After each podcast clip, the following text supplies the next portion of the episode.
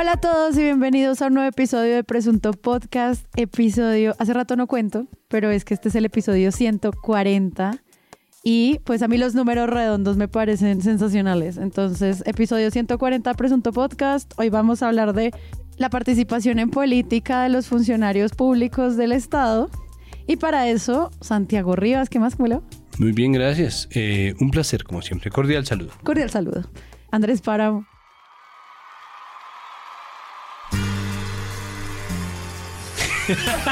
Y en su décima aparición, Ajá, ajá. el emperador de la página. The master of disasters. half man, half beast. the one who brings the thunder. Jay Alvarez in the fucking house. Tan bellas ustedes, muchas gracias por tanto cariño. Todo esto la gente debe saber, me quieren porque yo traigo la comida, la trae el barrio, la trae nuestro amigo Iván Ospina, una carta donde se come sabroso. Y además entró con los puños vendados como un boxeador con una bata de seda, lanzando puños al aire mientras Páramo decía esto, como... Y mi cuaderno de notas. Wow. Y mi cuaderno de notas. Muchas gracias, es un placer haber estado aquí 10 episodios con ustedes. Espero que no me saquen a partir de aquí. No, no, no, ya no sales. O sea, tu periodo de prueba que tú mismo te autopusiste, digamos, se superó y a todas las personas que nos han escrito porque les cae muy bien que Juan esté acá en el podcast. Les mandamos un saludo y nosotros estamos felices de que hagas parte del equipo. Aquí Pero está su certificado y un bono de 10 mil pesos en la presunta tienda. Dos cervezas abiertas. 10 mil pesos en la presunta tienda. No me alcanza a ver 10 mil pesos en la presunta tienda. O me los devuelve. Si no los quiere, démelos. nada, y un saludo a María Paula que sabemos que está en la Conferencia Mundial de Libertad de Prensa, pues trabajando en este tema que ella tanto conoce y quiere. Porque hoy, mayo 3, es el Día Mundial de la Libertad de Prensa. Entonces eso podría ser otro episodio, pero esperemos a que vuelva y nos cuente cómo le fue. Les recuerdo que Presunto Podcast tiene una página que es presuntopodcast.com. Ustedes pueden entrar ahí y convertirse en mecenas de este proyecto, ayudarnos a crecer, a ser parte de la comunidad de donantes de los Patreons.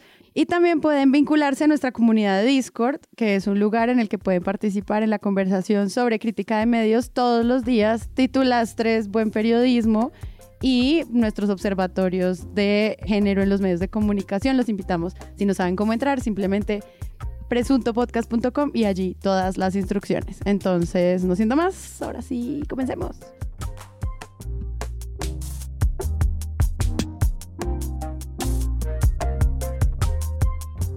Ya hemos mencionado en algunos episodios de maneras muy sutiles la discusión, polémica, rifirrafe, choque de sables que causó eh, la participación en política del general Eduardo Zapateiro cuando le respondió a Petro en Twitter sobre pues algo que él estaba inconforme de lo que estaba diciendo el candidato. Muchos medios de comunicación nos hablaron de si era o no participación en política y yo quisiera simplemente como que aclaráramos eso para empezar. porque estamos hablando de si los funcionarios de la fuerza pública pueden o no hacer campaña política a favor o en contra de un candidato ahorita que nos quedan ya nada la primera vuelta de elecciones? El comandante del ejército, general Eduardo Zapatero, desató una polémica por cuenta de unos trinos en lo que le responde al senador Gustavo Petro diciéndole que deje de hacer politiquería. Hay voces que respaldan al general mientras que otros piden que renuncie. Juan Andrés.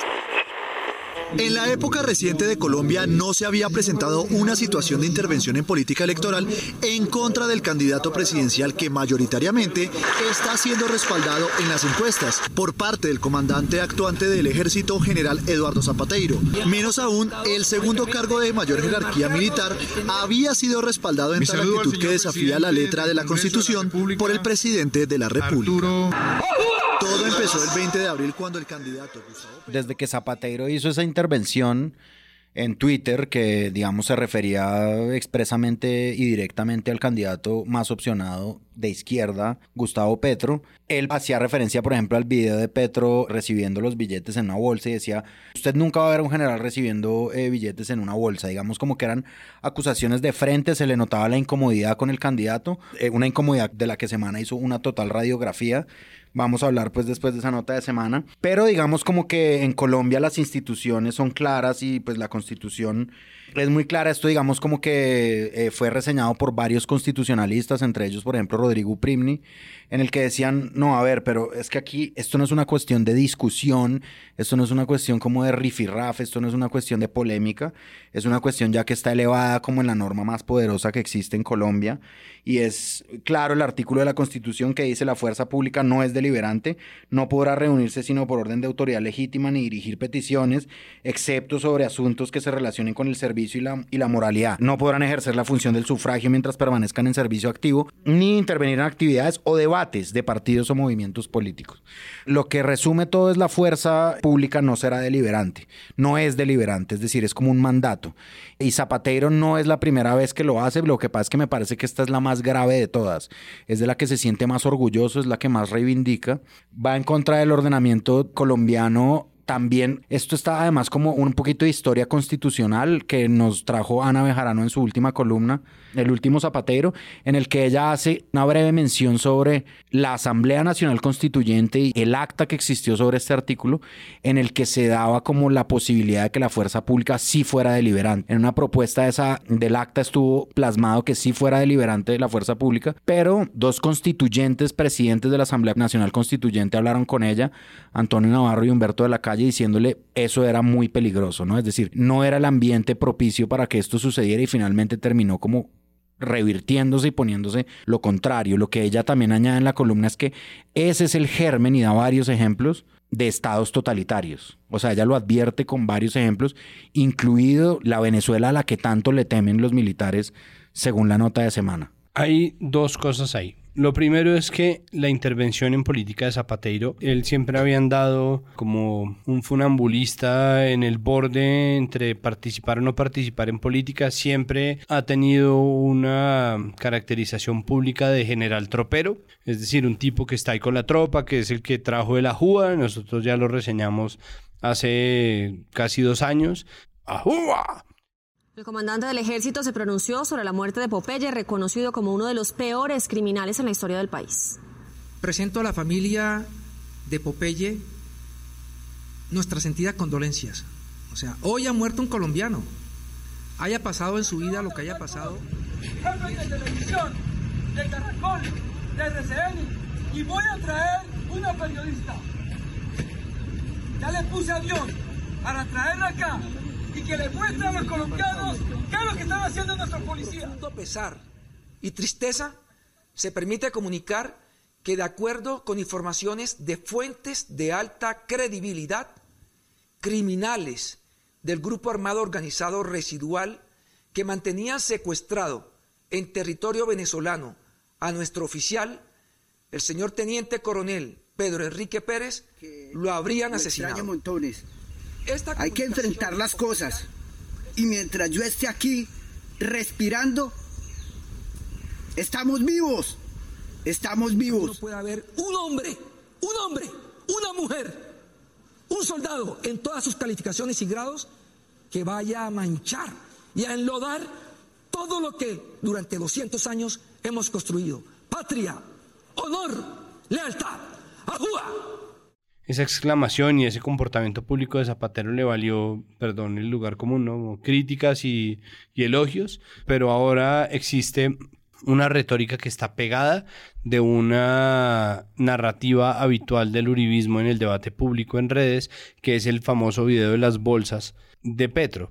Ese video, además para hacer un pequeño contexto, lo trajo a colación nuestro Humberto Martínez en el debate de moción de censura contra él mismo, después de la muerte por envenenamiento del testigo clave del caso de Brecht, de su evidente conflicto de intereses en medio del caso de Brecht y su comportamiento reprobable como cabeza del ente acusador, que trajo una serie de manifestaciones, una de las cuales se hizo frente al búnker de la Fiscalía, y un posterior debate de, de moción de censura y de control político en donde él Como respuesta, este también lo analizamos nosotros en Presunto, como respuesta llevó un video de Petro recibiendo plata en bolsas que obviamente se volvió el centro de la noticia para muchos de los medios que hoy están defendiendo esta participación en política de Zapatero. Entonces que Zapatero adopte una Incluso- narrativa partidista. Incluso se recuerda más eso que lo que pasó con Néstor Humberto Martínez. O sea, Exacto. fue una excelente estrategia de que terminó, comunicación. que terminó además renunciando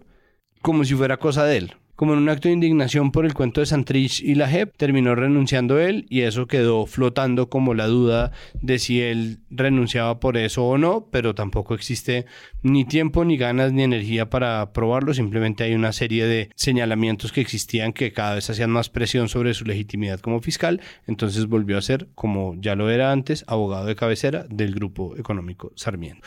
Esa utilización de una narrativa que está pegada de la retórica de un partido, de un movimiento y de unas bodegas en redes, es lo que de inmediato salta las alarmas de esa participación en política. Finalmente lo que está haciendo Zapateiro es hablar como un troll uribista y sacar eh, a flote el cuento de las bolsas cuando no se ha probado que las bolsas sean plata ilegítima, ni mala vida, ni nada de eso. Eso es- puede que sea un video que esté mal visto, pero de mal visto no pasa. Hasta este momento no ha habido una sola investigación que rinda ningún tipo de sentencia ni acusación, ni nada en absoluto contra Gustavo Petro por haber recibido plata en bolsas, que pues en un país como Colombia tampoco es tan extraño por muchas circunstancias, nos guste o no. Es decir, yo sé que no se ve bien, es un video horrible, pero se utilizó en un momento para desviar la atención y Zapateiro, en una serie de acusaciones graves contra altos mandos del ejército, hechas por Gustavo Petro, sacó eso y terminó desviando la atención. Eso era lo primero y yo sé que... tan- Una de las declaraciones es, le recuerdo que usted como senador hace parte del colectivo al cual osa señalar como politiqueros del narcotráfico.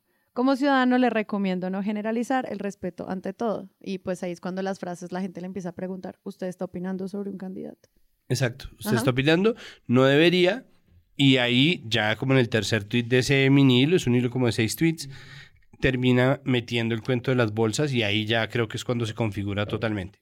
A ningún general he visto en televisión recibiendo dinero mal habido. Punto. Los colombianos lo han visto usted Mal recibir habido. dinero en Ah, bolsas de basura. Sí, ya. Ya, pues le está hablando directamente, sí. Hay una cosa adicional y es algo que yo quisiera dejar en la mesa y es, yo creo que no es solamente lo peligroso que resulta que los militares participen en política teniendo ellos el uso de la fuerza, sino que en este punto, es decir, tras el proceso de paz y el plebiscito del proceso de paz, la posibilidad que tuvimos de tener militares que eran santistas versus militares que eran uribistas, divisiones al interior de las filas en términos de la aceptación o no del acuerdo de paz y el progresivo crecimiento del pensamiento de centroizquierda e incluso izquierda al interior de la población, las Fuerzas Armadas como retrato que son de la sociedad colombiana, seguramente tienen matices muy distintos. Yo no creo que exista una unidad absoluta o una unanimidad absoluta de pensamiento al interior de las filas y al contrario creo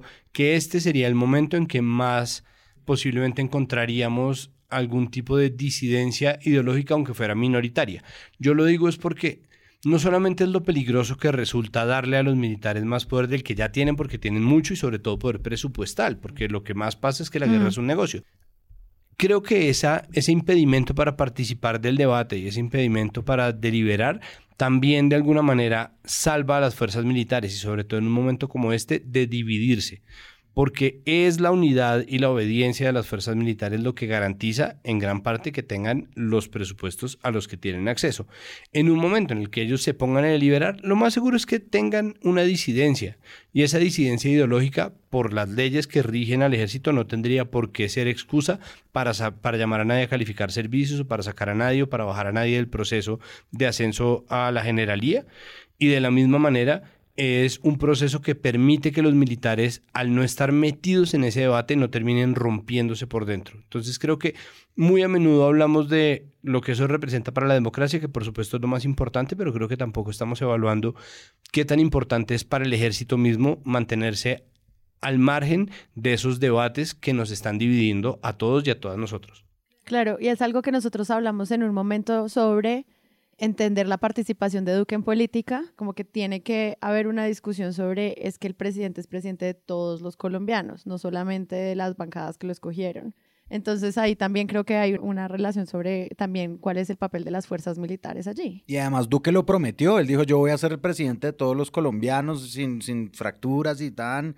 Y pues parece que eso no quedó dentro del 90% que nos dice que nos cumplió. Sí, no, yo solamente añadiría a este preámbulo sobre participación política o participación en general en la realidad, esa columna de Ana Bejarano que me parece muy importante porque en esa discusión que ella ofrece consultando a De la Calle, a Navarro, hay un pasaje en el que ella habla de lo siguiente, dice, cuando eso no ocurre, es decir, eso que Santiago bien describía, que es en propio beneficio de los militares, que es mantenerse al margen, porque la Constitución los obliga a servir al pueblo colombiano y el pueblo colombiano es quien elige el comandante militar de las fuerzas militares, el comandante de las fuerzas militares. Cuando eso no ocurre, se adoquina más fácilmente el camino hacia los regímenes totalitarios, que es lo que decía Andrés, se arriesga a la más sanguinaria arbitrariedad. Y yo creo que el problema delicado aquí, y yo creo que parte de la contestación tan vehemente que creo que también ocurrió en la opinión pública frente a esa intervención de Zapateiro, no solo por todos los especialistas que salieron a pronunciarse, sino por la propia opinión abierta, es que esa fuerza pública, tanto el ejército como los policías, en los últimos cuatro o cinco años, después de que se les ofreció una alternativa con el proceso de paz y ellos definitivamente al parecer no parecen estar de acuerdo, es que en su respuesta a las demandas democráticas, han dejado unos vacíos de violencia muy preocupantes. Y eso me hace pensar, para apuntalar esto, en una nota que salió justo en la silla vacía el 28 de abril, que se titula Fiscalía tras un año del paro, rápida contra manifestantes, lenta contra policía. Es decir, parte de lo que está en la sensación y en la votación de la gente en las próximas cuatro semanas es el hecho de que la gente no se siente cuidada y representada por esa fuerza pública. Y eso creo que es lo que los tiene a ellos un poco desarmados. De ese programa del dedo arriba en las carreteras que el uribismo los hizo honorables y rescatar el valor del soldado a unas circunstancias en las que la policía está asesinando gente en las ciudades capitales la fiscalía no está investigando, la justicia penal militar está eh, desacreditada, en ese descrédito en el que están cayendo esa fuerza pública, lo último que se necesitaba era esta intervención clara que, insisto, ahorita cuando analicemos la nota de semana, pues ya da unas derivas como mucho más dañinas y mucho más peligrosas.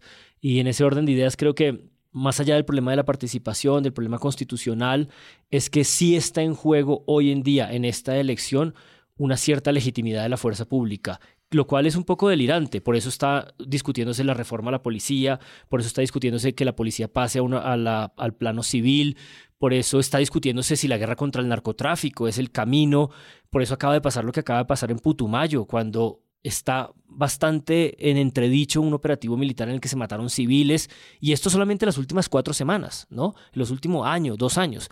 Entonces, esa fuerza pública está en entredicho y esa participación de la fuerza pública solamente hace que se profundice ese entredicho. Hay una cosa más que yo quiero decir refiriéndome a la nota que dice Juan Álvarez de la silla vacía. Si los procesos lentos contra la policía, lentos y rápidos los que son contra la ciudadanía es eso, es como la fuerza pública comete unos actos de violencia que en verdad todo el mundo ya se está dando cuenta y, les está costando, digamos, en legitimidad, pero aparte hay un respaldo institucional a eso, hay un respaldo institucional porque es que la nota de la silla vacía, que es muy buena, se trata justamente de eso, de decir, ojo, las denuncias que han, que han hecho los manifestantes en contra de la fuerza pública están muy demoradas.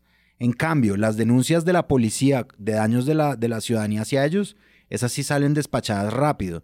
Y lo mismo pasa como en un escenario más global y más nacional con la fuerza pública del ejército y el presidente de la República, que es que a, Iván Duque se le increpa acerca de la participación en política de Zapatero y él sale a decir, no, pues él sale a defenderse de un candidato, pues está en su derecho. De hecho, quedó un poco en el ambiente por la propia enunciación del gobierno que había sido coordinado. Es decir, básicamente se terminó entendiendo que Zapateiro no se arrebató y se pronunció descontroladamente, sino que hubo consultas con presidencia y presidencia dijo, hágale papito que yo lo voy a respaldar, que fue lo que acabó ocurriendo. En el diario El Colombiano, el 27 de abril, se estaba haciendo un cubrimiento sobre Diego Molano en el debate de moción de censura que pues entre muchas cosas lo que hizo fue también hacer una defensa del general. Uno, una cosa que yo quisiera notar, el colombiano dice supuestamente incurrió en participación política, o sea, usa un supuestamente, pero luego cita este lugar en el que el ministro dice,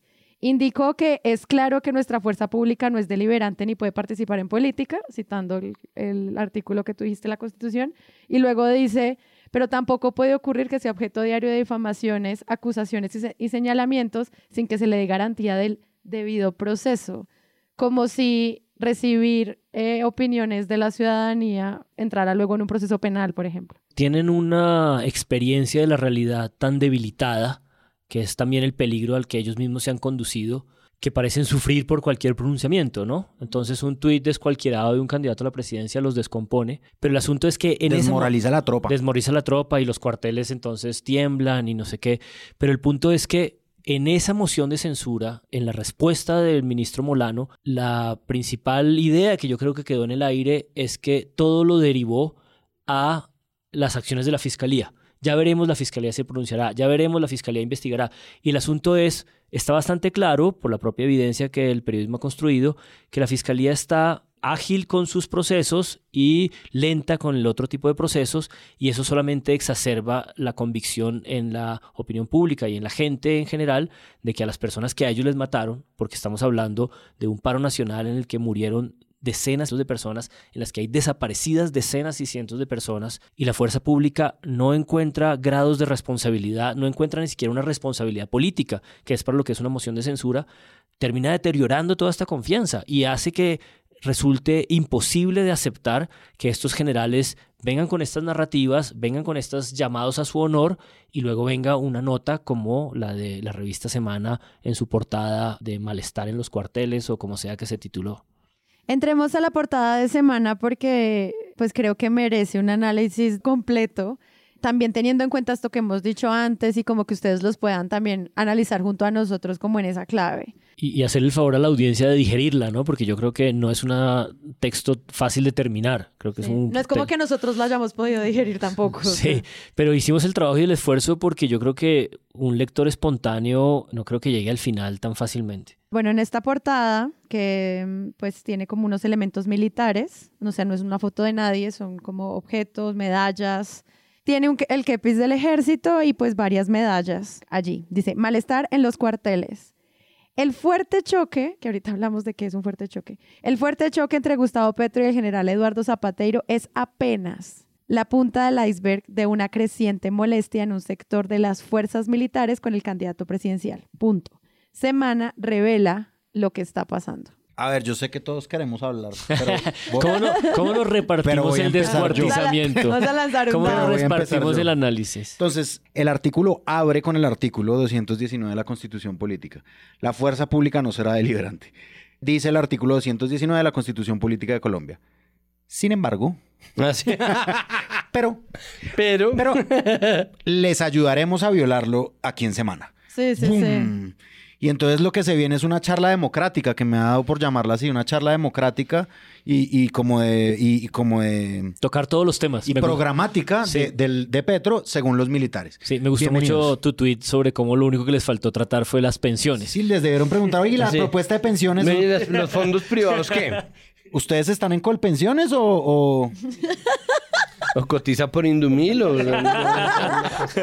A mí lo que me da la impresión es... Semana trata de vender en la portada que se trata de un espíritu de cuerpo, es decir, que se trata de una posición unánime de las fuerzas militares, pero al mismo tiempo no lo es. Es decir, no lo es en la medida en que ellos escogen hablar con ciertos militares que acceden a hacerlo y todos están en lugares muy distintos. Entonces es una nota que no tiene mucha estructura, que va medio insinuando historias más que contarlas, contando o diciendo que una persona está combatiendo, entonces que se le oía mal la señal.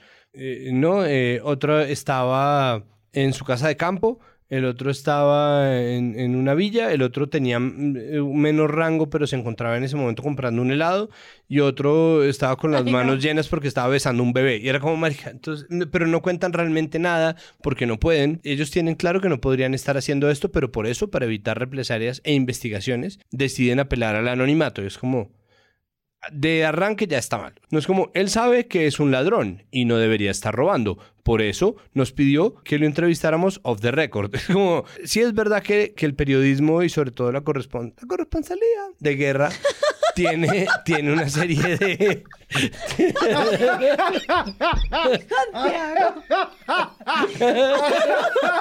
Hasta que lo dijo. Calientito, No lo pudiste guardar para dentro de ocho días. No lo pudiste guardar para dentro de ocho días. Eh, el- Entonces, la corresponsabilidad de guerra tiene una serie de blindajes que palabra ya no va a permiten ser lo mismo nunca en mi vida. ver a alguien disparando contra alguien y no tener que intervenir, ¿no? Una persona que está como corresponsal de guerra no tiene que unirse ni al ejército agresor, ni al ejército defensor, ni a quienes considera los buenos, ni a quienes considera los malos, pero en este caso no se está haciendo corresponsalidad de guerra, sino se está cubriendo a militares, de los cuales uno está combatiendo y otros están como en el casino del club de suboficiales o en algún lado que no se cuenta bien dónde es. Y el problema está en que la narración que se hace de eso, la insinuación de eso es que ellos están cometiendo otro vicio periodístico y- e incluso científico que es el cherry picking y es escoger exactamente los elementos que prueban su punto en detrimento de muchos otros que podrían no hacerlo. Lo que pasa es que como no sabemos cuántos son los militares que piensan exactamente así con respecto a la cantidad de militares que hay, no sabemos qué desacuerdo existe sobre qué puntos de la agenda, pues es una nota que pretende desde la portada decir que los militares no están de acuerdo con que Petro suba, pero al mismo tiempo se la pasa diciendo que les parece ridículo que se hable de un golpe de Estado.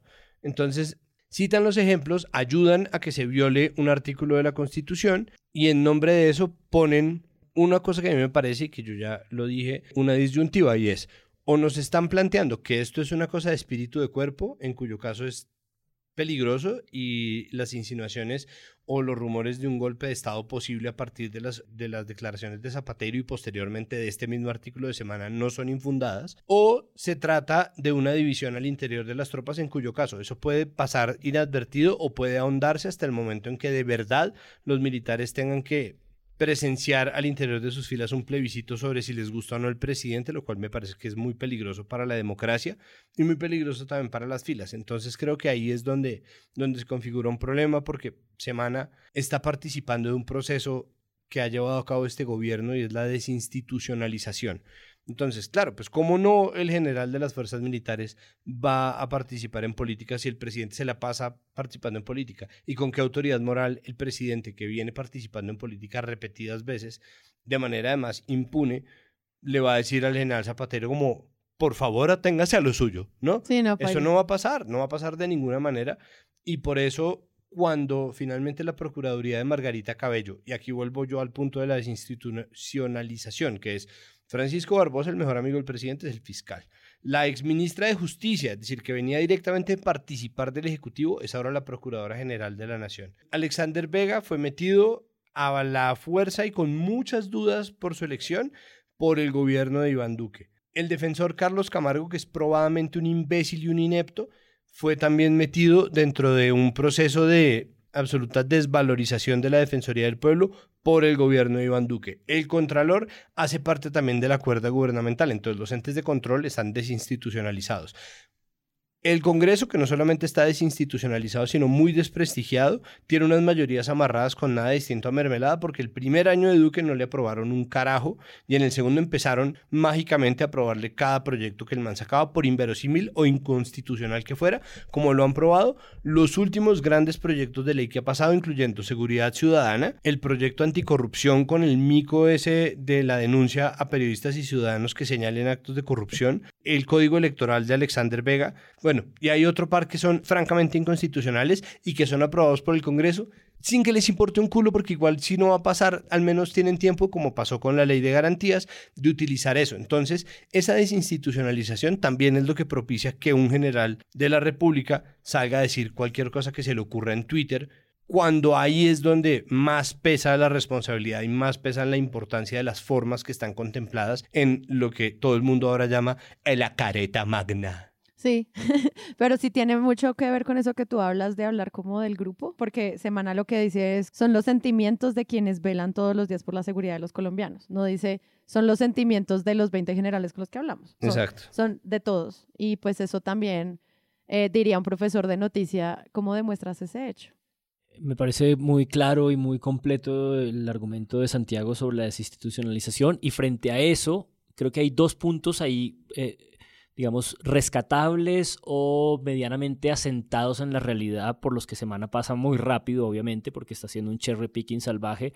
Uno es que claramente los generales dicen, es que este hombre va a llegar y va a hacer una remoción de la cúpula. Papito, todos los presidentes llegan y hacen eso. O sea, las cúpulas militares se mueven permanentemente. Eso es parte de lo que ellos saben. Los llaman a calificar servicios. Eso no podría escandalizar a nadie. Lo ha hecho todo el mundo. Lo hizo Duque cuando trató de salir de los generales santistas que estaban apoyando el proceso de paz y viceversa lo hizo Santos. Lo segundo, se escandalizan porque está la posibilidad, que es una discusión pública absolutamente democrática y abierta en la que están todos los candidatos, de que la policía pase a manos eh, de un ministerio civil y no el ministerio de defensa. Una cosa que está en la reforma policial que se está estructurando. Pero yo creo que una cosa definitiva, un poco para entender el espíritu de fabricación detrás de todo esto, es que todo está enmarcado en la idea de que lo que se está maltratando es una cosa abstracta, absolutamente valiosa para el ejército, para la fuerza pública, que es el honor militar porque esto recurre permanentemente también en Uribe y en su defensa de la fuerza pública. De hecho, no me quiero ir demasiado lejos, pero cualquiera que haya conozca la última defensa que hizo Gaitán antes de que lo asesinaran, la noche antes de que lo asesinaran, él estaba defendiendo a un periodista que había sido que había ultrajado el honor militar de un soldado y el soldado lo había ido a buscar al eh, cuarto de redacción en Manizales y le había disparado y esa era la defensa que Gaitán estaba haciendo en función del honor militar. Esta cosa del honor militar es una cosa que nadie sabe qué es. Sí. Es una cosa absolutamente abstracta. La moralidad de la tropa. La moral de la tropa. La moral una, de la tropa. Es, una, es, una, es uno de estos valores eh, que están allí, que como solamente ellos conocen, nadie les puede discutir. Y toda la nota está enmarcada en esta idea de que nosotros lo único que estamos es contestando a una ofensa, ¿no? Y es Ah, vale, es decir, la destrucción de la institucionalidad, eh, el desamparo de eh, sus funciones constitucionales, la posibilidad de que ustedes en una nota digan que cuando les, la, opinión pública les plantea la idea de que de pronto están es fraguando un golpe de Estado, ustedes les parezca una broma. Todo esto se contesta con una cosa que nadie sabe dónde está y que ustedes no tienen por qué contestar, que se llama el honor militar. Bueno, ahorita lo que estaba diciendo Santiago de lo cogimos comiendo helado. Sí, eh, un, soldado desde el Catatumbo a pocas horas de enfrentar a un grupo criminal. Esto parece como un teatrico, un poquito como, parece como, en verdad yo lo estaba leyendo y, y yo dije, esto parece como una caricatura un poquito de lo que hicieron Cambio Vorágine y el espectador, como vámonos a hacer reportería y le preguntamos si la gente está realmente sufriendo y entonces le ponen unas acciones que los periodistas describen muy bien. La nota de semana dice como, ay, pues sí, ¿por qué no hacemos una reporterita? Y un teatrico, pero de operaciones. Sí, teatro de operaciones. Y entonces la hacen, y entonces la hacen, y entonces van pasando por temas. A mí me parece que de verdad eso tiene una evolución como ellos les están haciendo claramente unas preguntas o lo que sea. O sea, es decir, eh, lo que yo llamo la conversación democrática de los militares. Entonces es como, ¿qué opinan de que Petro haya sido del M19 y arrancan, ¿no? Arrancan. Dice como, por ejemplo, ese sería el máximo triunfo político de los que se alzaron en armas, responde uno. Dice uno, esta es muy, muy, muy perra. No nos enseñaron a prepararnos para la guerra política. Nos enfocamos 99% en la guerra armada. Perdimos en la parte política y es como, ¿perdieron qué? ¿Qué, exactamente perdieron? qué perdieron? ¿Sabes para mí qué prueba eso? Para mí esto que estás enunciando, que yo también lo tengo resaltado, esta idea como de que llevamos tanto tiempo combatiendo el M19 y es, papito, el M19 no existe hace 30 años. O sea, a raíz de que el M19 no existe es que tenemos esta constitución política. Pero para mí esto prueba este punto que el uribismo siempre ha tratado de desmentir y desaparecer, y es que las fuerzas militares hacen parte de un conflicto armado. Sí, pero además una cosa es... ¿No? o sea, ellos mismos se están reconociendo como actores de un conflicto sin, armado. Saberlo. Sin, sin, sin hacerlo explícito. o sea, es el anverso de esa, Ajá, es el anverso, sí, exacto. Pues hay una cosa, hay una cosa que es importante decir ahí, es que durante mucho tiempo, yo no sé ahora cómo será pues con, con la revolución molecular disipada y etcétera, pero en una época se les enseñaba a los militares que el M19 era un movimiento político. Eso hacía parte de, lo que se le daba, ¿no? De la, la doxa, la doctrina y la forma en que se les enseñaba al país a los militares. No era como este grupo criminal, eso era una cosa que, que solamente existía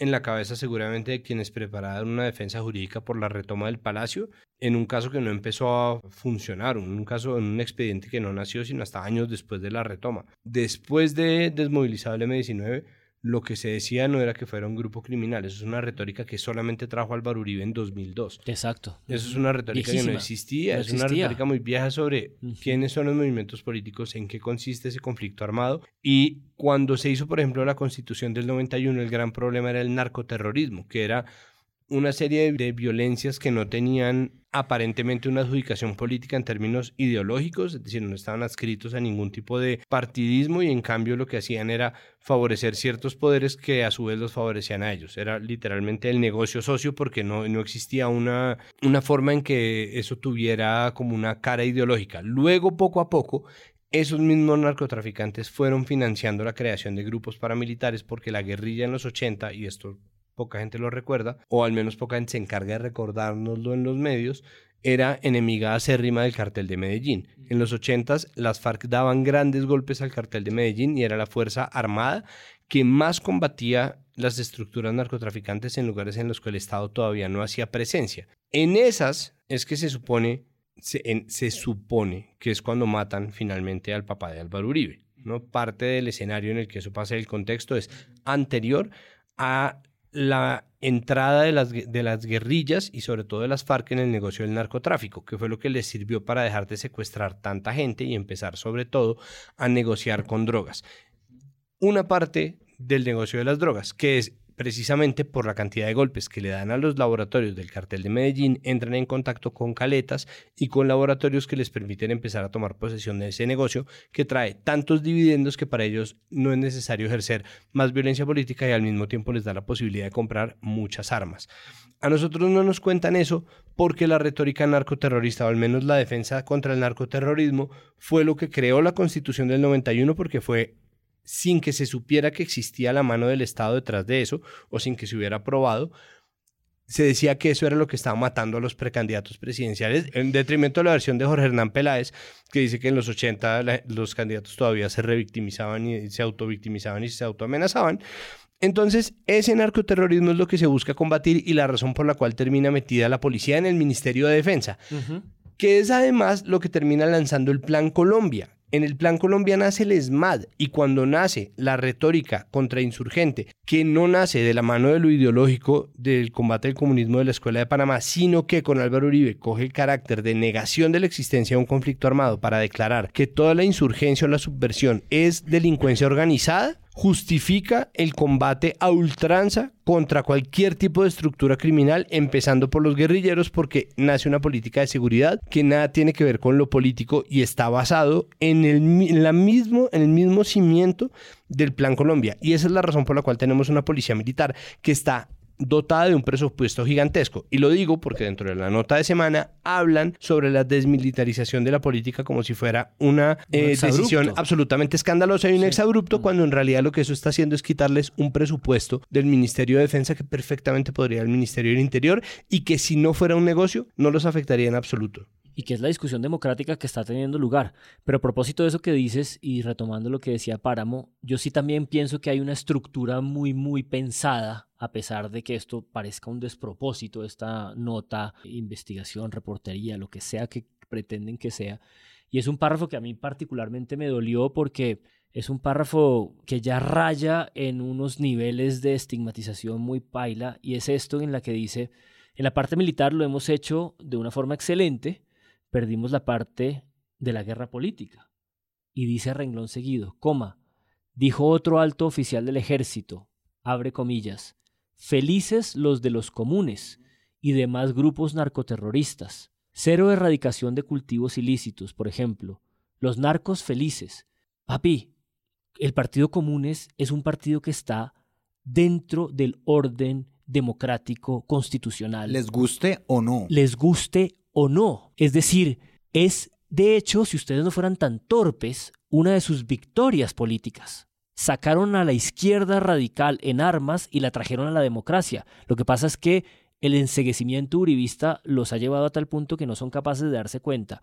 Y si estas citas son ciertas, si estos generales dieron estas declaraciones, si estos son los generales que están al mando del orden constitucional, del monopolio de las armas, Dios nos libre, porque esta gente está dispuesta a estigmatizar y a poner el nombre, a poner en duda justamente un grupo político democrático que está desmovilizado, que está en un acuerdo de paz y que la Corte Constitucional acaba de declarar están siendo exterminados en un orden de cosas inconstitucional porque los están matando en unos números que no tienen sentido. Y la pregunta es, ¿quién los está matando? Y la pregunta es, ¿es posible pensar que personas que son capaces de llamar al grupo comunes un partido político democrático, un grupo narcoterrorista, con esta impunidad, fomentado por una revista de estas, ¿Cómo es posible que no piensen que todos los demócratas tenemos derecho a imaginar que entonces ellos tienen algo que contestar sobre el hecho inconstitucional de que los están asesinando? Y que los tildan como grupo terrorista todavía, en conjunto con narcoterrorista. Claro, pero eso también es una visión que podemos tratar como de hacernos preguntas sobre que están entendiendo también por las mismas desmovilizaciones, como si la única salida fuera realmente el exterminio. Sí, ¿no? Pues parece ser, sí. Y, pues al, final cuando todos tenemos conversaciones sobre la paz es pues que las personas dejen las armas para que puedan participar de manera legal, ¿no? Eh, sobre todo los deja ellos en el lodazal en el que parece que la única concepción que tienen de la realidad es la guerra. La única, sí. Cuando, cuando una fuerza constitucional, una fuerza que tiene el monopolio legítimo de las armas, tendría que entender que en el orden constitucional la paz es una obligación y que el trabajo que ellos hacen es en función de construir esa paz. Es decir, la mayor conquista, el mayor logro de esa seguridad democrática de Uribe fue haber conducido a las FARC a una cierta derrota, un cierto desarme o un cierto malestar militar que por supuesto ahora yo creo que está contestado porque después de los 6.000, 7.000 falsos positivos, pues eh, creo que la narrativa de que estaban ganando la guerra es, es otra cosa. Aquí está mi frase eh, favorita de todo este delirante y absurdo eh, reportaje de militares, y es que una vez han entrevistado a todos estos generales, que ya dijimos están en estos contextos heroicos, ¿no? en una zona cocalera, contestando el teléfono en combate. A quien le toca pasar largos periodos alejados de su esposa y sus hijos. Exacto. Llega el final y este final a mí me pareció de una desliz eh, deslumbrante y es el siguiente.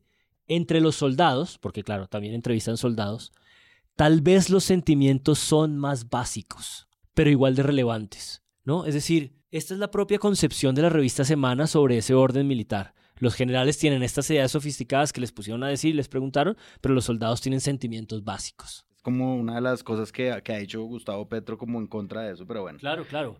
Ahora, sí, sea como fuere que hicieron la, reportería y que parece como una catástrofe narrativa, sí tiene una estructura, ¿no? Van pasando por temas, es decir, parece que les preguntaran, ¿nos vamos a convertir en Venezuela si eligen a Petro? Ah, yo creo que no sé qué, no sé qué. ¿Habrá golpe de Estado?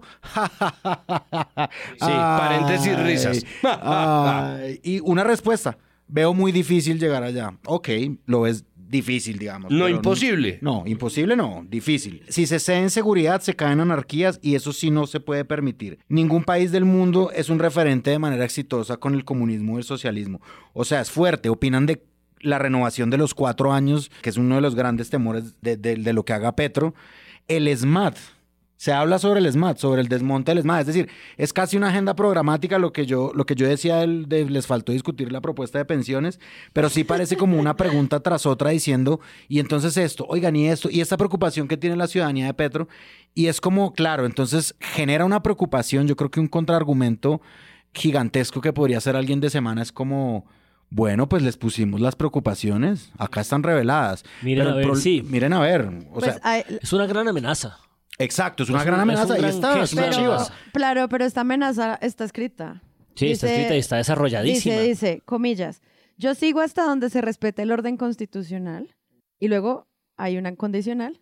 Si se cambia ese orden, me retiro y tomaré acciones. Y quién sabe qué entenderá un militar por orden constitucional, ¿no? Y tomar acciones. No sé qué clase de acciones, coma, pero ya desde la reserva uno puede hablar con mayor tranquilidad. Ok, acciones de hablar, bien. O sea, por el momento, coma, por el momento hay que respetar lo que dice la Constitución. Enfatizó otro general del ejército. Yo creo que evidentemente saben hacia dónde apuntan, como Semana siempre ha sabido desde que pasó esto, de, Vic- pues desde que Vicky Ávila y los Gilinski. Pero en, en- en serio, como que, digamos, como que si, si la cosa es decir, nosotros estamos sacando la chiva de una advertencia, de una posible, que no lo están haciendo, están haciendo una cosa de los peligros de elegir a Petro, entre otros, son que los militares no van a estar de acuerdo con él. Esto se hace de otra forma muy distinta, es decir, si existe un malestar en los, y si existe intervención en política y si existe... sería una denuncia. Exacto. Claro. Se, se haría en forma de denuncia y como vean a ver autoridades que hacen porque esto es, es muy grave. No, esto es una crónica como, ay, miren, miren por aquí. Miren lo que nos encontramos. Es una, manera, es una Mm. manera de mostrar el arma y de no escandalizarse frente al arma mostrada y puesta sobre la mesa. Pero hay una Sí, cosa que yo me no estoy parece... diciendo que te voy a disparar, yo estoy diciendo que tengo un arma. Sí, exacto. Es un arma que pones en la mesa cargada. Pero fíjense en el final. A mí el final sí me parece de un cinismo ya muy elaborado. Y por eso agradezco mucho a Presunto Podcast por ponerme a leer estas cosas porque de otra manera jamás lo habría hecho.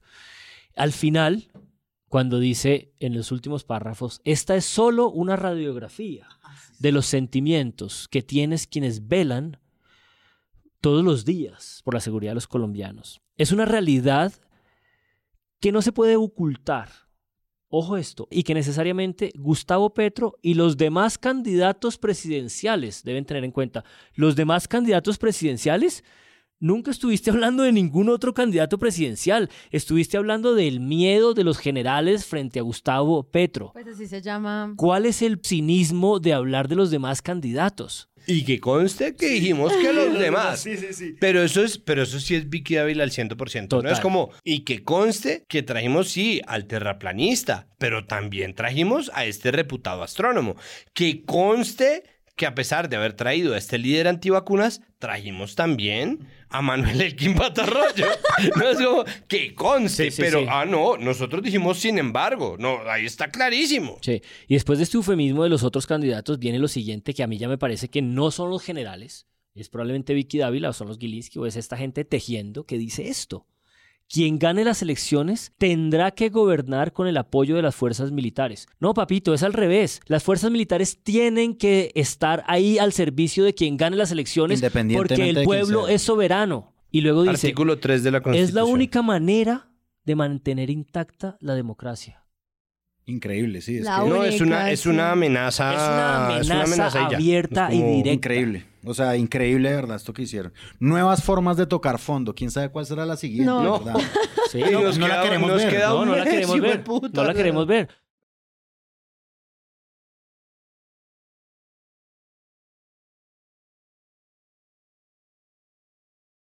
Si eh, Petro, porque obviamente menciona al candidato, llega a cumplir lo que ha dicho, la policía pasaría al Ministerio del Interior y el riesgo es alto de que termine siendo politizado. Y aquí viene el análisis. Hay un temor de que nos volvamos políticos y menos castrenses. Ahí está lo grave. Lo que se puede perder es la esencia de lo que somos. Es como está ocurriendo en este artículo. No, pero además la esencia de lo que somos. A, a- a mí ese cuento. No, deja La- de opinar. La esencia de lo que somos es haber matado 60, 70 personas en el paro nacional. Es lo que queremos es tratar de No, evitar. pero, además ni siquiera, o sea, ni siquiera nos vayamos a, a las cifras inmediatas, que, Que son además desgarradoras. políticos y menos La castrenses. policía nació en Francia como un cuerpo de naturaleza civil. La policía es un cuerpo civil. Siempre fue civil. Es nuestra deformación. de es nuestra realidad. deformación de nuestra realidad.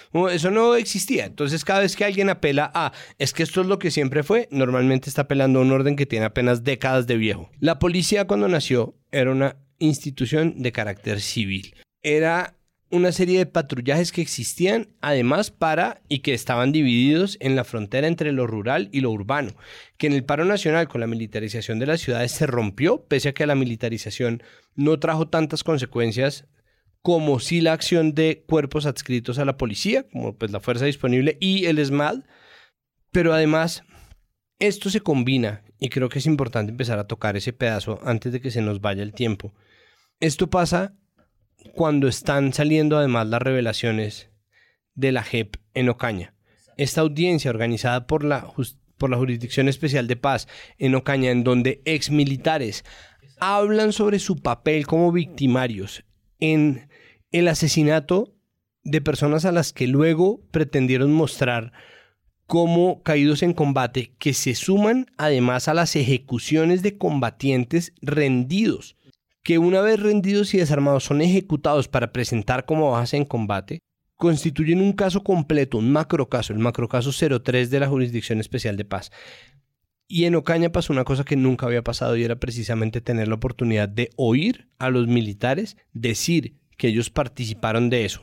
Y ahí hay dos cosas que me parece que son fundamentales. Lo primero es remitirnos a un capítulo nuestro que se llama Esta oficina no es un medio de comunicación, que es la forma en que se gobierna y mucho se dice que quien gobierna bien comunica bien, que pues más o menos pensando en que la estrategia de pintar a los policías como héroes, a los militares como héroes, hablar de la moral de las tropas no es otra cosa que una estrategia de comunicaciones. No es una estrategia de comunicaciones que está encaminada, como la mayoría de estrategias de comunicaciones que no están en el periodismo, a configurar o mantener vivo un negocio. De nuevo, esto es un negocio. Y cuando llega el asunto de las declaraciones, hay otra cosa que es, en mi pobrísimo entendimiento de Hannah Arendt, nuestro acercamiento a la idea de la banalidad del mal que son personas que están más allá de eso, es decir, en los juicios de Nuremberg lo que decían los militares nazis, los exmilitares nazis, era, es que ellos estaban cumpliendo órdenes, ¿no?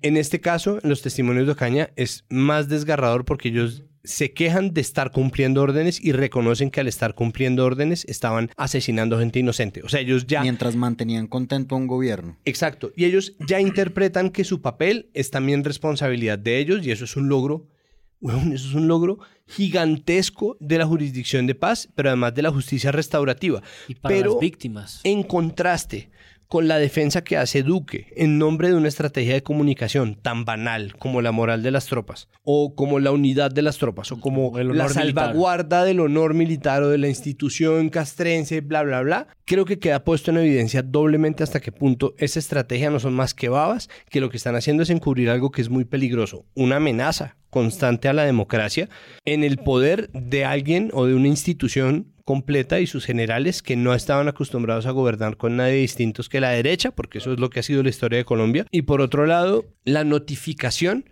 de que la democracia va a hacer lo que ellos quieran, no a pesar de ellos. O véase a ver qué van a hacer. La pregunta que yo creo que habría que indagar es esta reacción tan fuerte y tan amenazante y tan peligrosa de parte del comandante general del ejército y de un grupo de generales 20, 25, 12 en ejercicio es en parte resultado de este contexto de aparición de la verdad y las confesiones de la JEP. Es decir, es muy torpe y no están leyendo el contexto de opinión pública y de, y de cubrimiento que está ocurriendo, o al contrario, justamente lo están leyendo y están contestando a él. Que se Esta es una estará contra- sí, contrapregunta. es una contrapregunta de estará Juan Álvarez totalmente. Rodrigo, por favor. Contrapregunta con Juan Álvarez. Tenemos que hacerle seguimiento también a lo que está pasando en la JEP. Tenemos que hacer, seguimos haciéndole seguimiento a lo que vamos a entender como el cubrimiento de la verdad, cuando ya estamos a poco de que la Comisión de la Verdad empiece a anunciar los, pues el resultado del informe.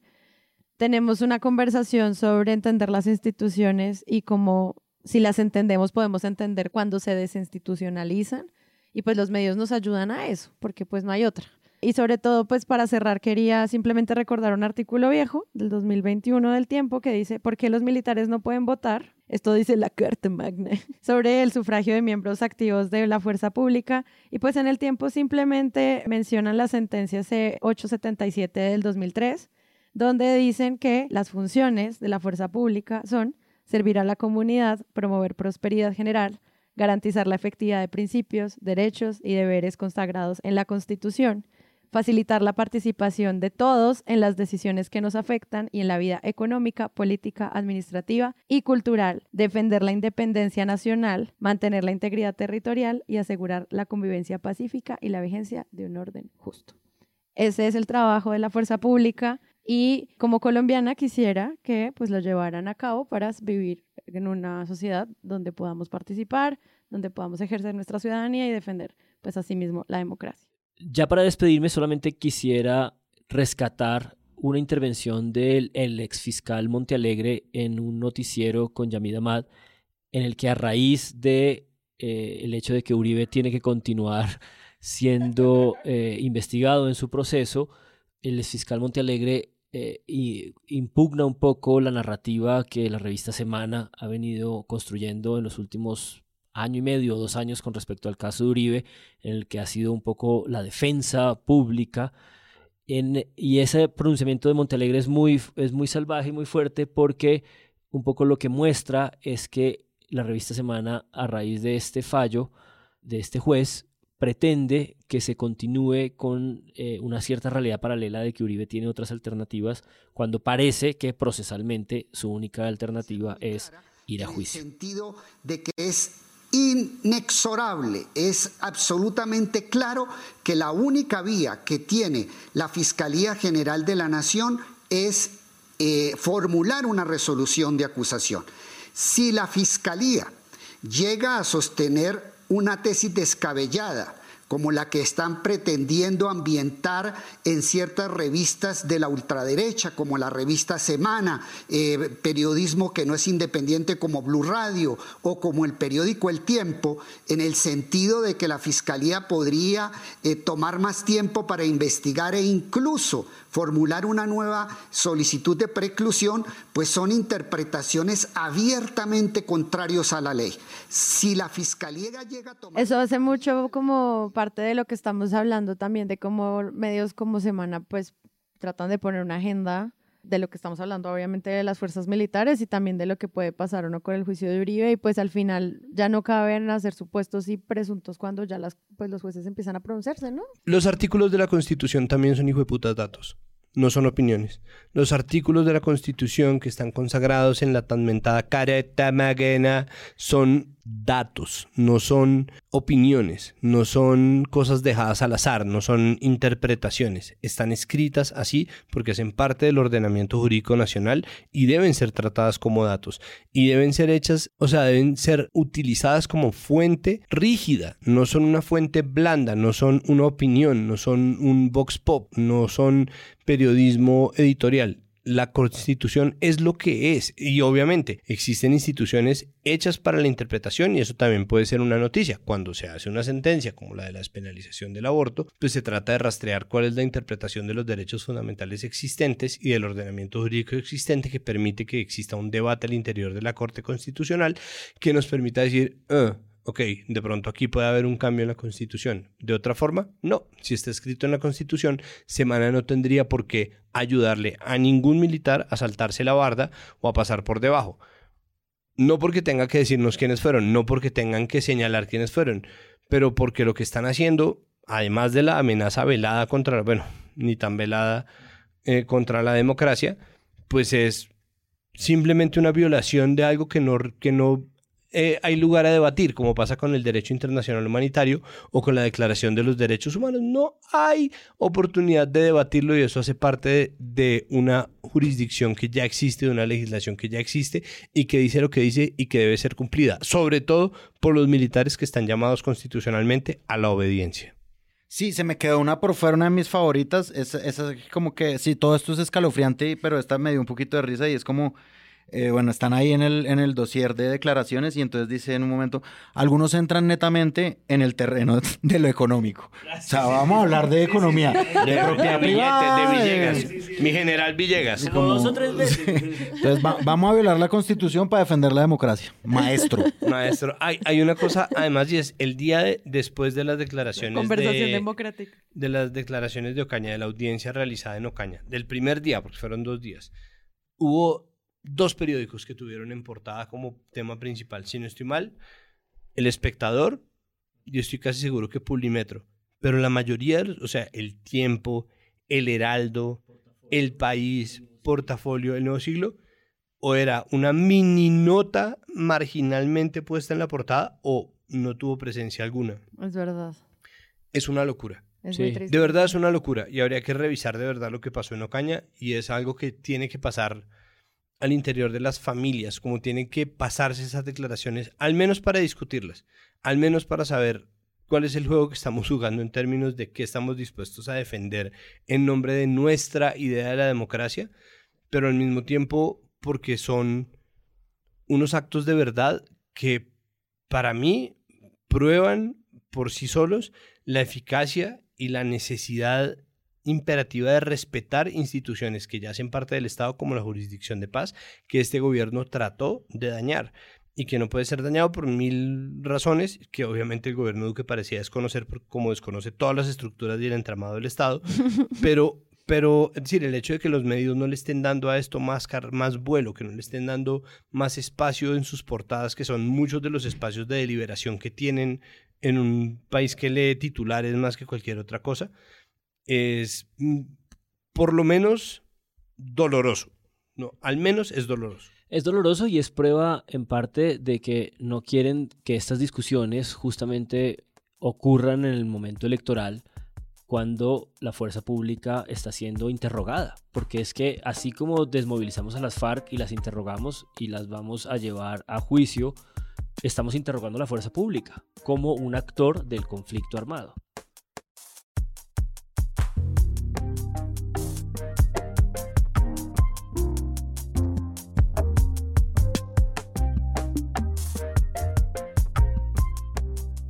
Si les gustó este episodio, les invitamos a que lo compartan en todas sus redes sociales. La producción es de Sara Trejos. El análisis es de Santiago Rivas, María Paula Martínez, Andrés Páramo y Juan Álvarez.